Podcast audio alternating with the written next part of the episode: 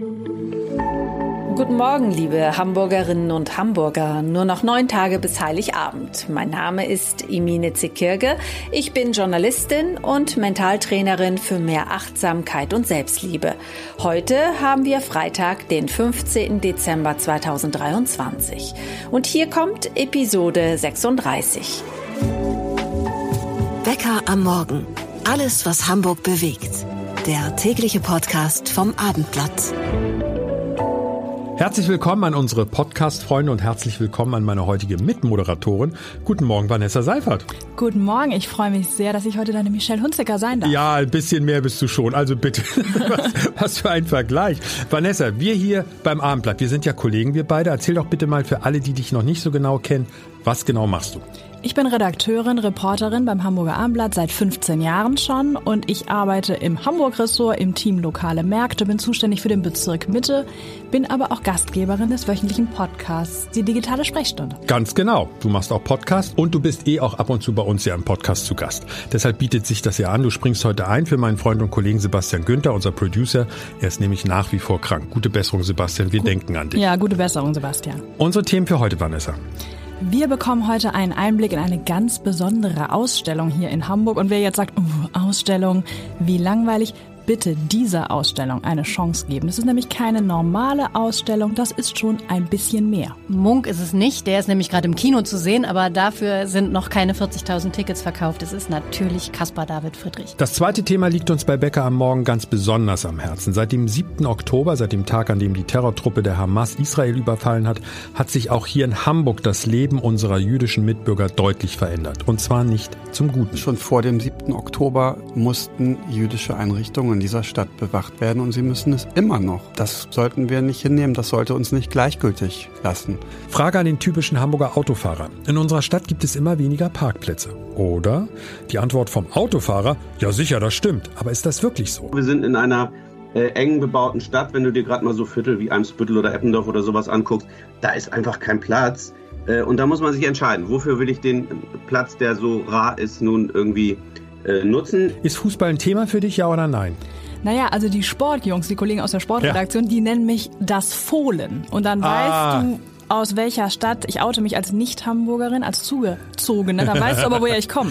Ja, aus Mönchengladbach. Und aus ist dein Lieblingsverein Borussia Mönchengladbach? Ja, sicher. Es ist dann immer noch Mönchengladbach. Dafür schlägt das Herz. Aber ich kenne natürlich den Verein, um den es jetzt geht. Es geht natürlich genauer um Fabian Hürzeler. Und dessen Fan bin ich schon. Und der ist natürlich auch verantwortlich für den aktuellen Erfolg seiner Mannschaft. Jetzt stellt sich die Frage nach einer vorzeitigen Vertragsverlängerung. Fußballerisch ist es keine ganz unnormale Vita, die er hingelegt hat. Er ist eben, dass das Besondere, relativ früh auch schon Trainer geworden in Pippinsried. Ich muss noch mal darauf zurückkommen. Michel Hunzinger, den hätte ich, den Gag hätte ich mir als Mann niemals erlaubt. Nee, das ist das Schöne. Ich darf das machen. Ja, ja, ja, ich merke schon. Also, unsere Stichworte für heute Morgen: Kultur und Kunst, jüdisches Leben in Hamburg, und kaum Hoffnung auf einen Parkplatz für die Autofahrer sowie eine der aktuell wichtigsten Personalien der Stadt und dazu Vanessa Seifert als Co-Moderatorin. Und wir starten jetzt. 40.000 verkaufte Tickets für Hamburg. Geht's um Taylor Swift? Nee, wir reden weder über einen Popstar noch über ein Champions League Spiel. Wir reden über Kunst. Wir reden über einen Maler. Aber zu allem Überfluss auch noch über einen Maler, der bereits 1840 den Pinsel abgegeben hat, sprich der ist mausetot. Jetzt feiert Hamburg seinen 250. Geburtstag und zwar mit der Ausstellung Kunst für eine neue Zeit. Unsere Kulturchefin Maike Schiller jetzt im Abendblatt Podcast Studio. Welcher Maler ist in Hamburg bitte so erfolgreich? Munk ist es nicht, der ist nämlich gerade im Kino zu sehen, aber dafür sind noch keine 40.000 Tickets verkauft. Es ist natürlich Caspar David Friedrich in zu, der Hamburger Kunsthalle. Zu dem Hamburg ja irgendwie ein besonderes Verhältnis auf jeden Fall hat, oder? Jeder Hamburger kennt ja das Bild, das hängt fahren ja eigentlich täglich dran vorbei. Genau, das hängt auch nicht nur je, das kennt nicht nur jeder Hamburger, das kennt ja weltweit kennen das die Menschen. Das ist eins der ikonischen Gemälde überhaupt. Ich nehme an, du meinst den Wanderer. Ja, ja, Nebelmeer, also, genau. Für alle, die dieses Bild vielleicht sehen, aber gar nicht genau wussten, was es ist. Nicht jeder weiß ja automatisch so gut Bescheid, aber das ist so genau. präsent in Hamburg. Ja. Das ist ja gar keine Frage. Warum sagst würdest du sagen, ist es nur der Name, der diesen Run auf die Tickets auslöst? Weil der hängt ja wahrscheinlich, der hängt ja auch so im, im, im, in der Kunsthalle. Was ist das Besondere an der Ausstellung? Ja, das stimmt. Das ist schön, dass du das nochmal sagst, weil in der Tat kann man den Wanderer ja eigentlich immer besuchen. In diesem Jahr konnte man es nicht, weil er ausgeliehen war, ganz lange, monatelang. Und wenn diese Ausstellung vorbei ist, dann wird er wieder monatelang ausgeliehen sein. Ähm, diese Ausstellung ist ein Teil einer Trilogie. Es wird auch in Berlin noch eine Ausstellung geben und in Dresden noch eine Ausstellung geben. Die drei Häuser haben sich zusammengetan und anschließend gibt es auch noch Caspar David Friedrichs, die nach New York weiterreisen. Also man sollte sich das schon jetzt anschauen, weil dann hat man ganz lange vielleicht nicht mehr so die Gelegenheit, das zu tun, wie man das jetzt kann. Also ich muss nur mal sagen, es ist eigentlich in Anführungszeichen unser Bild und es dauert auf Wanderschaft. Bild. Und jetzt genau. kann ich es aber mal Wiedersehen, auch geballt. Eigentlich ist es natürlich nicht dauernd auf Wanderschaft. Eigentlich ja. ist es wirklich hier im Museum. Aber jetzt in den letzten und in den nächsten Monaten, da ist es, wie du sagst, da ist es dauernd auf Wanderschaft. Insofern sollte man jetzt bis zum 1. April läuft die Ausstellung die Chance nutzen, aber natürlich unbedingt nicht nur den Wanderer angucken, weil den kann man, wenn er dann wiederkommt, ja auch sonst sehen, ähm, sondern auch die ganzen anderen tollen Gemälde, die jetzt und Zeichnungen und Fotografien, die natürlich ah. nicht von ihm sind, ähm, aber die sich auf ihn beziehen und die auch Teil dieser Ausstellung sind. Diese Ausstellung ähm, hat nicht nur Originale von Caspar David Friedrich, sondern zeigt auch ganz viel Kunst, die sich mit seiner Kunst beschäftigt. Das ist wirklich spannend. Man muss gar nichts wissen vorher oder gar nichts verstehen und trotzdem kann man ganz viel mitnehmen aus dieser Ausstellung. Weil, weil es ist ja immer die, wir unterteilen das ja, sage ich mal so ein bisschen flapsig, in zwei Lager. Das eine sind die Menschen, die sagen, ich interessiere mich für Kunst, ich gehe in Ausstellungen, wenn ich im Urlaub bin, gucke ich auch mal vor Ort. In, und die anderen sagen, ah, lass mich bitte mit dem Kram in Ruhe. Und an die richten wir uns jetzt nochmal speziell. Warum okay. soll ich mir die an, warum soll ich mir das angucken? Hier in Hamburg, in meiner Heimatstadt und sagen, ich opfer mal einen Tag und ich gehe ins Museum. Diese Ausstellung, also 40.000 Leute finde ich ist schon mal ein Argument. Was, was gibt's noch als Argument vielleicht? Ja, ist das ein Argument, wenn das so viele andere machen? Ja, vielleicht, wenn man mitreden möchte, dann ist es vielleicht ja. auch ein Argument. Ich finde, dass so ein Tag gar nicht, äh, gar kein Opfer ist. Du hast gerade gesagt, du opferst einen Tag. Ich glaube, du ähm, bekommst ganz viel dafür. Du kannst wirklich den ganzen, ja eigentlich wirklich den ganzen Tag da im Museum verbringen, weil diese Ausstellung auch so groß ist. Es sind so viele Werke dort und es sind so viele unterschiedliche Dinge zu sehen. Du kannst vor einem äh, Werk wie dem von, von Friedrich mit dem mit dem Mönch, der einsam am Meer steht. Da kann man ganz lange davor sitzen und sich vertiefen und sich ganz lange mit einem Bild beschäftigen. Oder du kannst eben auch durch die Ausstellung gehen und gucken, was andere Künstler, wie die inspiriert worden sind. Ähm, es gibt Fotografien von Andreas Mühe zum Beispiel, von dem Berliner Fotografen, das ist ja ein zeitgenössischer Künstler, jemand von heute, der sich beschäftigt hat mit der Kunst von Caspar David Friedrich. Und es ist schon spannend, sich das sich das anzuschauen. Das macht was. Also man muss es schon wollen. Ne? Also du kannst da jetzt nicht hingehen und sagen, ah, finde ich doof, dann findest du es vielleicht auch doof. was, was auch so ein bisschen erstaunlich ist, zumindest habe ich das im Vorfeld bei uns in der Redaktionssitzung mitbekommen, ähm, der Bundespräsident war da, nun ist, fährt der auch überall hin. So ist es ja nicht, dass man den Bundespräsidenten in Deutschland nicht irgendwo mal erleben kann, aber der war noch nie in Hamburg zu einer Ausstellungseröffnung, ich oder? Ich kann mich nicht erinnern, dass er hier schon mal eine Ausstellung eröffnet hätte. Das ist schon was Besonderes. Man kann den nicht andauernd auf Ausstellungseröffnungen treffen. So ist es nicht. Das ist ein Maler, der als ein sehr sehr deutscher Maler empfunden wurde, im Guten wie im Schlechten. Die Nazis haben den ja auch für sich reklamiert, da konnte er sich nicht wehren. Ähm, insofern passt es schon, dass der Bundespräsident gerade diese Ausstellung eröffnet hat. Und er war ähm, wirklich begeistert. Am Mittwochabend war die Eröffnung mit ihm. Du warst dabei. Ich war da, nicht nur ich, das war auch der Bürgermeister da. und Habe ich mir schon gedacht. Wichtigere Menschen. ähm, zum Beispiel war der Hamburger Maler Jochen Hein da, der, von dem bin ich ein ganz großer Fan. Von dem sind auch zwei Bilder in der Ausstellung ähm, zu sehen. Das ist jemand, der Meer und Wolken malen kann wie fast kein anderer und auch den kann man zum Beispiel, dem kann man auch begegnen durch seine Bilder. Natürlich. Obwohl ich es natürlich durchaus angemessen gefunden hätte, wenn du allein mit dem Bundespräsidenten die Ausstellung eröffnet hättest. Ach, das wäre so schade, weil die Ausstellung ja so schön ist. So, wir reden über diese Ausstellung, die heute losgeht. Ab wann so kann ich dahin? Ab heute Vormittag um 10 Uhr kannst du hingehen und dir die Ausstellung angucken und ähm, ja, nimm dir Zeit und du hast auch Zeit, nochmal zu gehen. Bis zum 1. April ist die Ausstellung Jetzt haben wir vielleicht jemandem Angst gemacht, so nach dem Motto, es sind schon so viele Tickets verkauft worden, weil das macht Die ja kommen Sinn. zum Glück nicht alle auf einmal. Erstens das und zweitens, wie funktioniert das mit den Tickets? Wahrscheinlich über online. Es geht am besten, aber du kannst auch hingehen und an der Kasse eine Karte kaufen. Das geht natürlich auch. Das ist ja nicht, nicht abgeschafft. Aber es ist leichter, sich online ein Zeitfenster zu buchen. Dann ist es für dich einfacher. Also bei der Ausstellung 1974 war die, glaube ich, die, äh, die große Ausstellung hier in Hamburg zum 200. Geburtstag von Caspar David Friedrich. Da haben die Leute angestanden ums Haus bis nach St. Georg. Ich glaube, da ist passiert in diesem Jahr nicht, weil die Leute ja online vorher kaufen können. Was bezahle ich? Du müsstest 16 Euro bezahlen, weil Senior bist du ja noch nicht ähm, und einen Job hast du auch. Aber was machst du kannst alle Kinder und Enkel und Neffen und Nichten unter 18 umsonst mitnehmen. In Hamburg können alle Kinder und Jugendlichen unter 18 Auch zu dieser besonderen Ausstellung? ins Museum gehen, ja. Mhm. Also wer jetzt keine Lust auf Caspar David Friedrich hat, dem ist nicht zu helfen. Danke an unsere Kulturchefin Maike Schiller. Vanessa, was war deine letzte Ausstellung, die du besucht hast? Also ich war tatsächlich zufällig gerade erst am Sonnabend zuletzt in der Kunsthalle. Ach was. Ja, weil unsere Kleine da ihren Kindergeburtstag gefeiert hat. Auch das kann man machen. Und Ein- wollte sie das auch oder war es eine blendende Idee von Mama? Nee, sie wollte das tatsächlich. Sie ist sehr kreativ und wollte unbedingt malen. Und da gibt es die wunderbaren Farbenspielgeburtstage. Und man kann im Atelier malen. Und gut, es dauert vielleicht noch ein paar Jahre, bis sie da ausstellt. Aber wir waren Ja. auch in der Kunsthalle. Wir haben gute Hoffnung. Und jetzt diese Ausstellung, also ich plane das schon mal ein. David Unbedingt, Friedrich, unbedingt. Sind wir dabei. Sind wir dabei. Das nächste Thema macht keinen Spaß. Im Gegenteil, es ist einfach nur deprimierend. Antisemitismus. Und, das ist keine Überraschung, das wissen wir alle, der Antisemitismus, die Anfeindungen unserer jüdischen Mitbürger, hat seit dem Terrorüberfall auf Israel auch in unserem Land, auch in unserer Stadt nochmal zugenommen. Aber das ist als Beschreibung der Situation ja ein bisschen zu oberflächlich, wie unser Reporter Mark Hasse recherchiert hat. Mark, deine Analyse. Was hat sich für Juden in Hamburg seit dem 7. Oktober verändert? In der ersten Woche nach dem 7. Oktober haben etliche Eltern der jüdischen Josef Karlebach äh, Schule ihre Kinder nicht zur Schule geschickt. Am 13. Oktober, da hatte die Hamas zum Tag, den, hatte die Hamas zum Tag des Zorns erklärt und zur Gewalt gegen israelische, gegen jüdische Einrichtungen aufgerufen.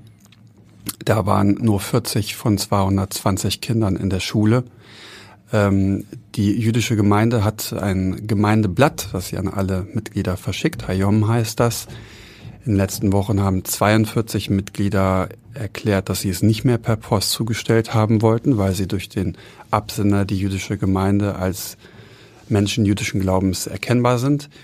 Unser Landesrabbiner. Das finde ich dramatisch. Ja, das kann man so sehen. Und ähm, unser Landesrabbiner Shlomo Bistritzky hat erzählt, dass er meint, von zwei ähm, Mitgliedern der jüdischen Gemeinde nicht im Krankenhaus besucht werden wollte, weil sie durch seinen Besuch als Jüdinnen und Juden erkennbar gewesen wären. Einer von beiden hatte sogar seine Familie angewiesen, ihm nicht mal koscheres Essen mit ins Krankenhaus zu bringen. Der andere hat sich dann schließlich aber doch noch bereit erklärt, sich vom Landesrabbiner besuchen zu lassen. Ja, aber das deutet ja zumindest in Teilen darauf hin, dass Juden in unserer Stadt ihre Herkunft verheimlichen. Aus Angst. Und das sind das Einzelfälle, auch die wären schon schlimm genug. Es kommt darauf an, auf welches Alter man guckt. Und ich kann auch nur einen Eindruck wiedergeben. Unter unser Antisemitismusbeauftragter Stefan, Hensel, der selbst Mitglied der jüdischen Gemeinde ist, hat schon vor dem 7. Oktober erklärt, dass ähm, viele jüdische Kinder ähm, in der Schule ihren Glauben verschweigen, weil sie und ihre Eltern Angst haben, dass ihnen dadurch irgendwelche Nachteile entstehen. Ähm, Es gibt aber ähm, auch etliche Mitglieder der jüdischen Gemeinde, die sich äh, ganz offen und klar dazu ähm, bekennen, natürlich äh, und auch häufig in der Öffentlichkeit stehen. Marc, diese Situation, ja, es ist verstörend, es ist beschämend auch, finde ich, für uns Hamburger oder generell für uns Deutsche, was hier passiert. Aber hast du auch irgendetwas gefunden bei deinen Recherchen, was uns Hoffnung gibt? Ich, alle Mitglieder der jüdischen Gemeinde, mit denen ich gesprochen habe, haben mir gesagt, dass sie Hoffnung haben und Zuversicht aus verschiedenen Gründen. Der vielleicht wichtigste, prominenteste ähm, ist der geplante Wiederaufbau der Bornplatz-Synagoge, also auf dem Josef- Josef-Karlebach-Platz gleich neben der jüdischen Josef-Karlebach-Schule. Dort, wo 1938 die Nazis die größte Synagoge Norddeutschlands zerstört haben. Dort hat man nun, ähm, haben Archäologen im Boden Fundamente der alten Synagoge zutage gefördert, vollständig erhaltene Bodenfliesen, sogar die Mikwe, ähm, das Tauchbad der alten Synagoge und dass dieses Gotteshaus nun wieder aufgebaut werden soll, dass die Bürgerschaft einstimmig beschlossen hat, dieses Grundstück äh, der jüdischen Gemeinde wieder zurückzugeben, ähm, ist für die jüdische Gemeinde enorm wichtig. Also ein Mitglied drückt es mir gegenüber so aus, der Sieg der Juden über die Barbarei der Nazis, ich kann das spüren. Armblattreporter Mark Hasse. Einfach nur bedrückend und frustrierend, aber auch mit einem Hoffnungsschimmer. Danke für diese Infos. So, einmal kurz sammeln. Wie geht es nach unserem News-Check weiter? Sie wissen die Themen, die wir nicht ganz so ausführlich behandeln. Gleich sprechen wir über die Parkplatzsituation in der Hansestadt und über einen ganz wichtigen Begriff im Fußball, nämlich über die Ausstiegsklausel. Das alles in zwei Minuten. Der Hamburg Nachrichtenüberblick bei Becker am Morgen. Ich bin Holger Dilk. Guten Morgen. Im Hamburger Einzel- und Großhandel wird heute erneut gestreikt. Einige der streikenden Beschäftigten wollen sich am Vormittag vor den Geschäftsstellen der Arbeitgeberverbände HDE und AGA versammeln. Sie wollen symbolisch den ihrer Ansicht nach längst überfälligen Tarifvertrag übergeben.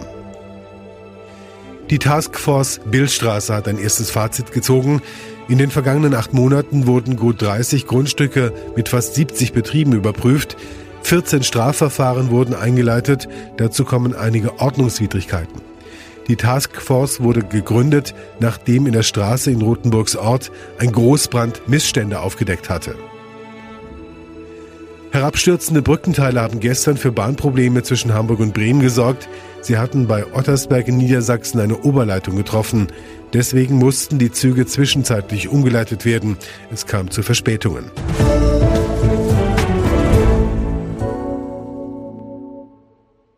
Was die Radfahrer und Fußgänger in der Regel eher freut, nervt die Autofahrer so richtig. Immer weniger Parkplätze. Einige Autofahrer sind der Meinung, der Verkehrssenator hat ihnen den Kampf angesagt und er gibt erst Ruhe, wenn der letzte Autobesitzer seinen Wagen final abgemeldet hat. Aber ist die Lage tatsächlich so eindeutig? Stichwort gefühlte Wahrheit. Frage an unseren Chefkorrespondenten Jens Meyer-Wellmann. Du hattest diese Woche bei abendblatt.de ausführlich über dieses Thema geschrieben. Welche Zahlen liegen jetzt aktuell vor, Jens? Es gibt doch immer weniger Parkplätze in den letzten Jahren, oder? Ja, die Zahl der Parkplätze in Hamburg geht sehr moderat, muss man allerdings sagen, zurück.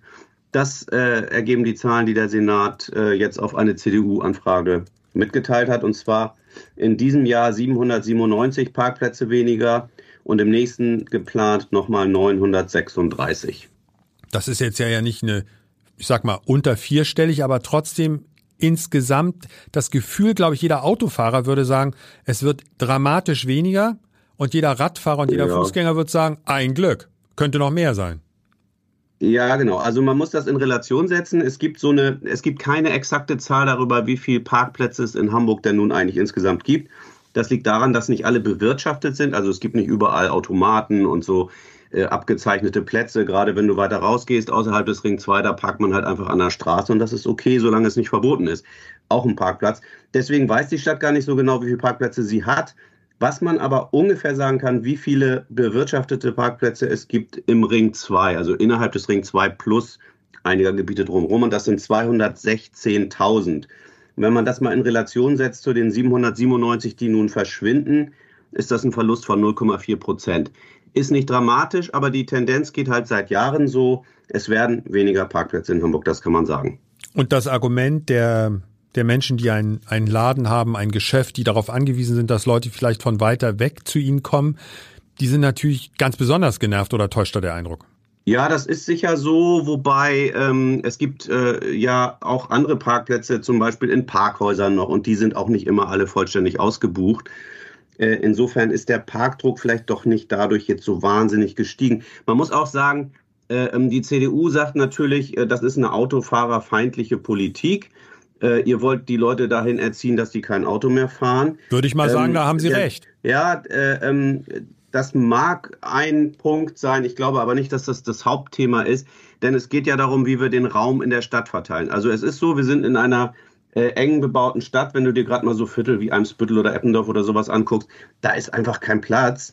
Äh, und da muss man sich entscheiden, wofür will ich den Platz, der so rar ist, nun irgendwie äh, nutzen. Entweder dafür, dass da überall Autos stehen, oder will ich doch bessere Radwege oder will ich die Fußwege ein bisschen breiter und besser machen, dass auch ältere Leute ähm, da sicher zu Fuß gehen können und Leute mit, äh, mit ihren Kinderwagen durchkommen oder jemand, äh, der im Rollstuhl sitzt und so.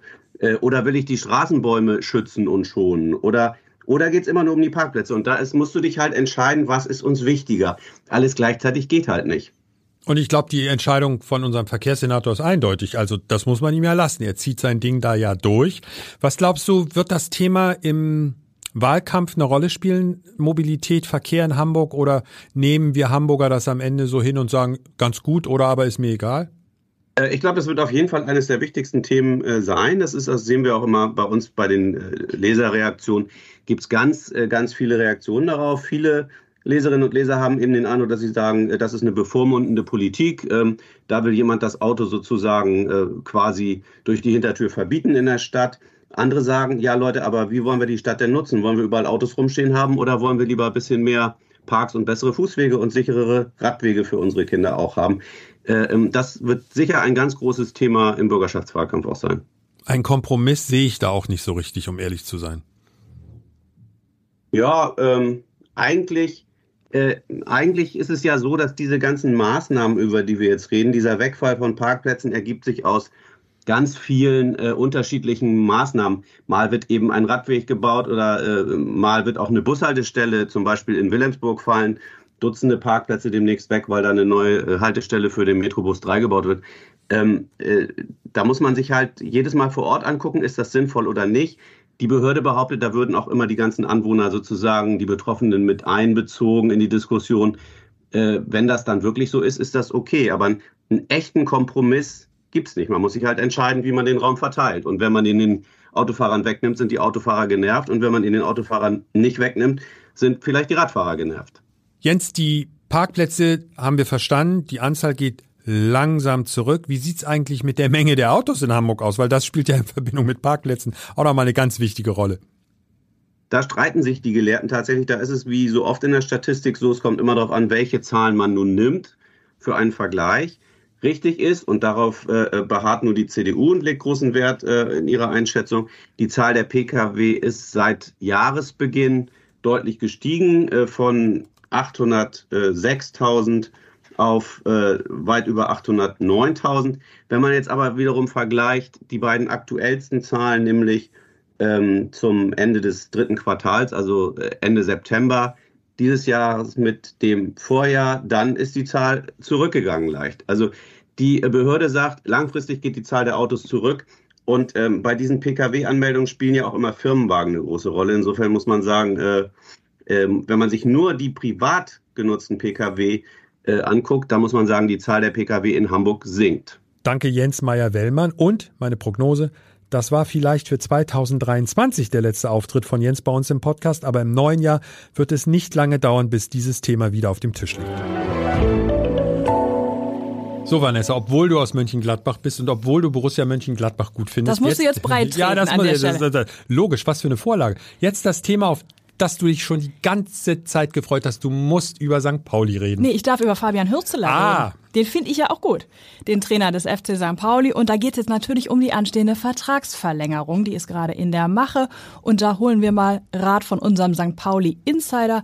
Rupert Fabig dazu. Der Vertrag würde im Sommer auslaufen. Gespräche über eine Vertragsverlängerung ein halbes Jahr vorher ist doch normal, oder? Das ist ein normaler Vorgang auf jeden Fall, um wirklich auch Zeit haben, Zeit zu haben, reagieren zu können, sich gegebenenfalls auf dem Markt umzusehen. Das ist nicht unüblich. Aber Sie wollen ihn halten, oder? Ja, ohne Frage. Was sind eure Informationen? Ohne Frage. Also das steht überhaupt nicht zur Debatte. Das ist die wichtigste Personalie beim FC St. Pauli. Ein Trainer, der absolut erfolgreich ist, der zwei Pflichtspiele verloren hat, in einem Jahr sonst alles gewonnen hat, einen gigantischen Punkteschnitt hat, allein in diesem Kalenderjahr mindestens elf Punkte mehr geholt hat als die zweitbeste Mannschaft dahinter, übrigens der HSV. Also das ist ein Trainer, den jeder Verein halten würde und der nicht ohne Grund auch bei Bundesligisten auf dem Zettel schon steht. Für alle, die über den Mann nicht so viel wissen, wie alt ist er? 30. Was hat er vorher gemacht? Woher kommt er?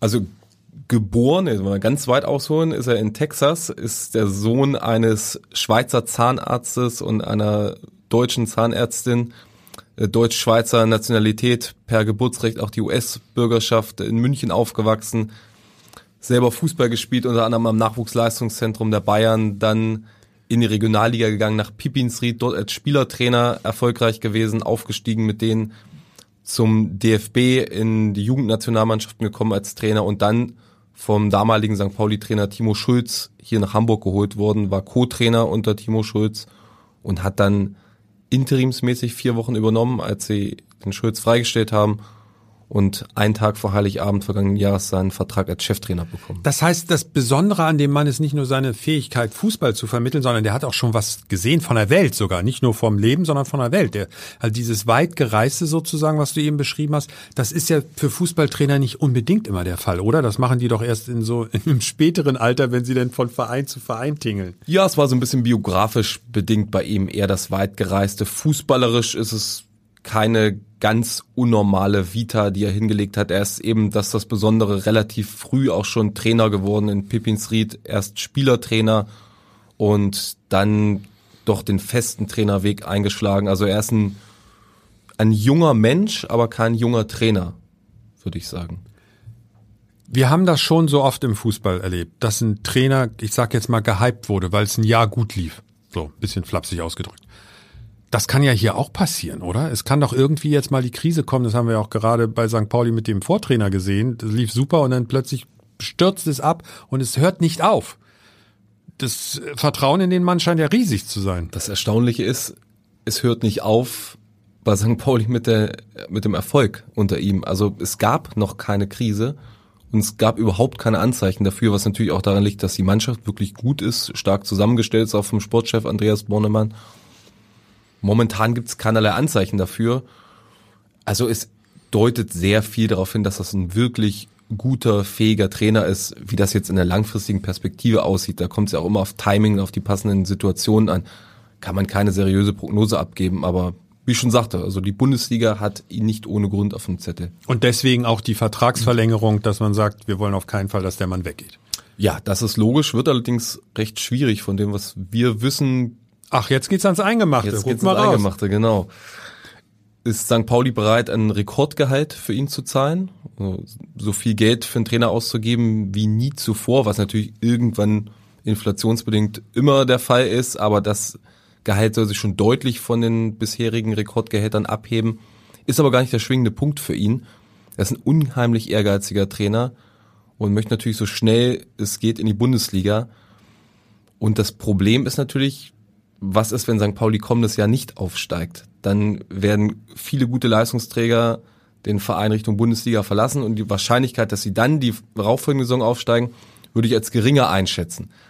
Und ja, dann hätte er eine Chance verpasst. Dementsprechend möchte sein Management gern eine Ausstiegsklausel in den hm. Vertrag einhandeln. Ich hab's geahnt. Und zwar schon ab kommenden Sommer. Das heißt, ja. theoretisch könnte man jetzt sofort verlängern. Der neue Vertrag ist ab 1. Januar gültig zu besseren Konditionen bis, sagen wir mal, 2026 oder 2027 ausgehandelt, aber mit der Möglichkeit, im Sommer, wenn sich ein Bundesligist, beispielsweise der VfL Wolfsburg oder FSV Mainz 05, melden, dann wäre er weg, wenn St. Pauli Wenn die aufsteigt. in der ersten Liga sind. Wenn die in der ersten Liga sind, das kommt natürlich auch dazu.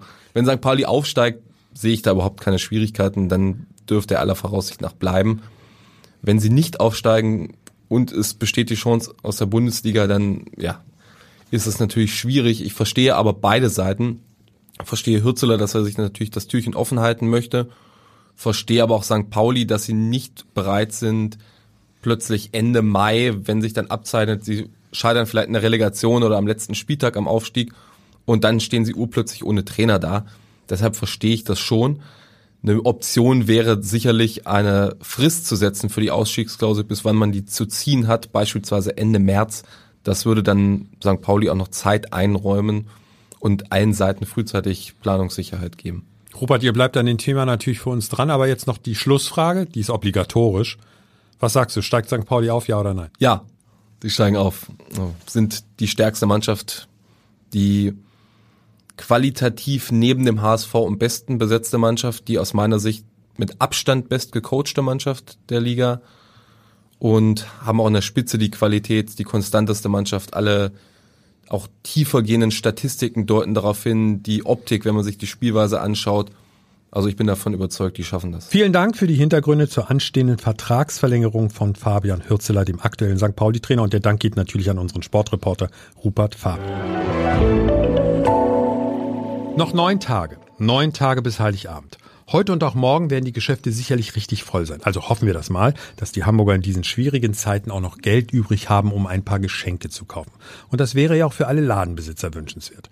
Vanessa, du bist, glaube ich, nicht der Amazon-Typ. Wo holst du deine Weihnachtsgeschenke? Also auch bei Amazon, da muss ich Ah, ehrlich sein. sehr gut. Aber natürlich unterstütze ich schon gern den lokalen Handel und versuche auch darauf zu achten. Die Kinder sagten neulich, bestell das doch schnell Hm. mit einem Klick im Internet. Und habe gesagt, es wäre dann aber schade, wenn der nette Buchladen irgendwann zumacht. Das stimmt. Ich habe mir eigentlich vorgenommen, jetzt doch nicht zu erzählen, was ich heute nach der, nach der Aufzeichnung vom Podcast. Aber du möchtest es ja loswerden, man spürt es ja. Oh, wir fahren nach Neumünster zum Outlet-Shopping für die restlichen Geschenke, die wir noch nicht Ja. zusammen haben. Bei uns im Studio ist jetzt auch unsere Kollegin Laura Lagershausen. Sie ist Teamleiterin Lokalredaktion. Wir stellen Ihnen ja jeden Tag jemand aus der Abendblattmannschaft vor. Also so Stück für Stück immer mehr Kollegen kommen hier ins Studio, damit Sie, liebe Podcast-Freunde, so ein bisschen den Blick hinter die Kulissen bekommen. Wie ticken die Leute beim Abendblatt, wenn es um Weihnachten geht? Und heute ist Laura dran. Erste Frage. Wann kommst du in Weihnachtsstimmung? Ähm, also ganz konkret würde ich sagen, ein Adventskalender. Ja, den gibt's ja schon ab September im Oster, äh, im, im Oster sage ich schon, im, Wein, im, im Supermarkt. Das stimmt, aber man kann ja erst am 1. Dezember starten und wenn man dann jeden Tag so ein Türchen öffnet. Ähm, nee, aber ich präferiere tatsächlich so ein bisschen selbst eingepackte Sachen. Kann auch Schokolade oder irgendwie so ein bisschen Keks oder was auch immer sein, aber ähm, gerne irgendwie auch mehr. Es sollte sich jemand Mühe gegeben haben für Ja. dich. Was ist der ultimative Weihnachtssong für Laura? Ähm, ich habe jetzt nicht einen konkreten, aber ich finde zu Weihnachten diese Michael Bublé Christmas Songs oder so. Ich Ja. kann jetzt gar keinen konkreten nennen. Ich höre das auch eigentlich sonst nicht unbedingt, aber zu Weihnachten Michael gut. Bublé ist schon gut, ne? Mhm. Kommt richtig Weihnachtsstimmung auf, gar keine Frage. Und was ist dann das No-Go für dich an Weihnachten? Ähm, ich glaube, wenn es zu kitschig wird. Also ich finde Weihnachtsdeko schon gut. Ja, aber Michael Bublé und Kitschig hier schon nah beieinander manchmal. Ja, das stimmt, das stimmt. Deswegen, ich glaube, es sind auch, also fragen sich auch viele, warum ich denn zu, dann konkret Michael Bublé, aber das ist so, Weihnachten finde ich, ist es okay. Aber so bei der Deko finde ich, wenn es so zu viel wird, kann schon schöne Weihnachtsdeko sein und ganz gezielt platziert, aber nicht, So, so ein blinkendes Rentier nicht im Fenster? wenn es nur das blinkende Rentier ist, dann okay, aber nicht, wenn es noch daneben irgendwie noch 13 Tannenbäume und äh, irgendwelche Glöckchen oder so. Laura Lagershausen, unsere Teamleiterin der Lokalredaktion. Und du, Vanessa, arbeitest eng mit Laura zusammen. Stimmt doch, Absolut, ne? Schon ja. mal auf die Merkliste für nächstes Jahr. Sie freut sich über einen Adventskalender. Mit selbstgemachtem. Ja. Also jetzt schon anfangen zu stricken. Aber den kann keiner wollen, den Adventskalender. Ka- Du kannst nicht stricken. nee. So, unsere Episode heute ist zu Ende, Vanessa. Deine Chance. Ich sag mal Dankeschön für, deine, für deinen Einsatz als Vertretung für Sebastian, unseren erkrankten Producer. Du hast jetzt Zeit. Ich sag mal höchstens 30 Sekunden, ist auch irgendwann mal gut. Was immer du möchtest, sag es jetzt. Ich mache jetzt den Gottschalk und überziehe. Dann habe ich den Ringschluss zu Michelle Hunziker. Nein, ich sage vielen Dank, dass ich da sein durfte. Hat großen Spaß gemacht. Ich sag danke. Gute Besserung, Sebastian, an dieser Stelle. Ich kann dich natürlich nicht ersetzen, ich kann mich nur bemühen und ich wünsche Ihnen allen eine schöne Weihnachtszeit. Am besten immer diesen Podcast hören, dann starten Sie am besten in den stressigen Vorweihnachtsalltag. Und äh, ich wünsche mir eine friedliche, eine schöne Weihnachtszeit und ich freue mich, dass wir am Wochenende den Baum holen und schmücken werden. Sehr gut. Viel Spaß dabei, dir, deiner Familie. Und ich sag an alle Hörer, bye bye. Bye, bye. Ein Podcast von Funke. Weitere Podcasts vom Hamburger Abendblatt finden Sie in unserer Abendblatt Podcast App und auf abendblatt.de slash podcast.